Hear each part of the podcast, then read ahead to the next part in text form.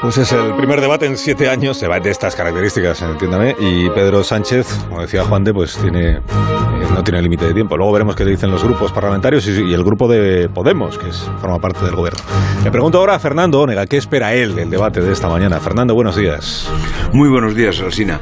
En esto de los debates siempre ocurre lo mismo. A grandes expectativas, mayores decepciones. En esta ocasión espero que no sea así por el estado real de la nación. Tenemos a un gobierno con serias confrontaciones internas. Tenemos a sus apoyos en retroceso en intención de voto. Tenemos a un presidente con problemas de imagen y credibilidad. Y tenemos la situación general del país. No es tan grave como dicen algunos medios, pero con muchas señales de alarma en la economía, en la igualdad social, en la cohesión autonómica y, según declaró ayer el señor Aragonés a Carlos Alsina, con un gobierno que vendrá el viernes a Moncloa a reclamar de nuevo amnistía y autodeterminación. La situación, por tanto, obliga a algunas cosas.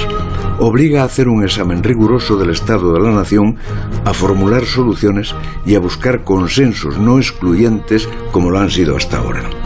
¿Lo verán nuestros ojos? Yo creo que no.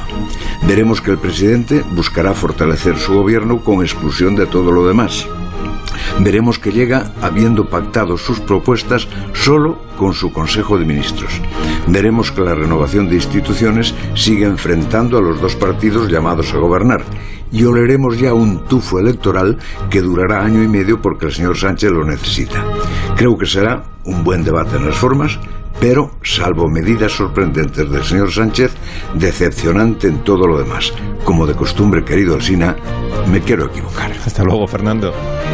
Hasta las